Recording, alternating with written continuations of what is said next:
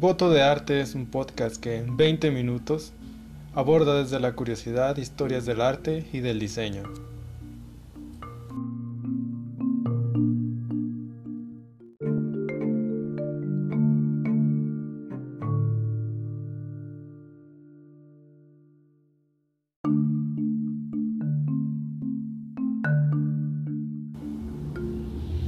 Caritas Romana, Simón y Pero.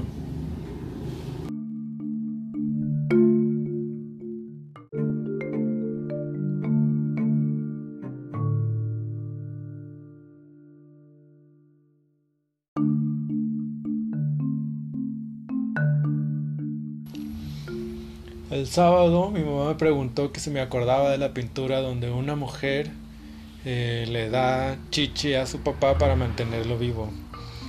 Y pues sí, ¿no? Es la caridad romana.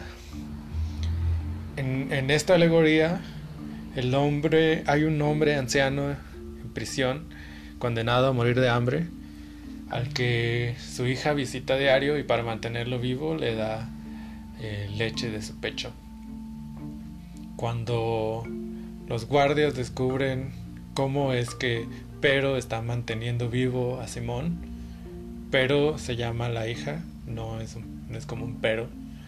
Eh, conmueve tanto el acto de compasión que las autoridades liberan al viejo y lo, dejan libre de culpa, ¿no? Eh, esto me llevó a pensar en cómo es que la caridad, una virtud eh, ya revisada en la antigüedad, pudo ser adoptada por, la cristiandad. Eh, en 1590, después de Cristo, el Papa Gregorio eh, enunció los siete pecados capitales, ¿no? Pero también enunció las siete virtudes cristianas. Y entonces, para el pecado de la soberbia está la humildad, para el pecado de la avaricia está la generosidad, contra el pecado de la lujuria la castidad, contra el pecado de la ira la paciencia, contra el pecado de la gula la templanza, contra el pecado de la pereza la diligencia y contra el pecado de la envidia la caridad.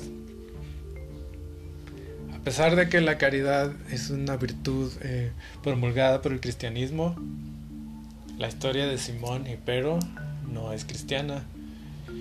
Fue contada por Valerius Maximus en su relato de muertes y dichos de hombres memorables.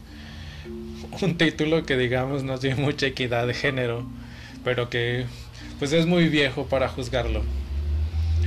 Eh, para los romanos la caridad o la piedad familiar es un valor que se debe respetar incluso si significaba transgredir las leyes sociales.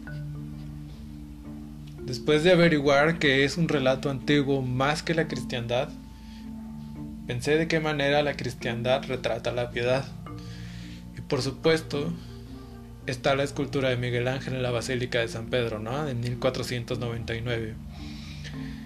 Si ustedes googlean esta imagen de la piedad de Miguel Ángel, podemos ver que Jesús está en el regazo de María en una posición muy parecida a la que toman los niños cuando son amamantados.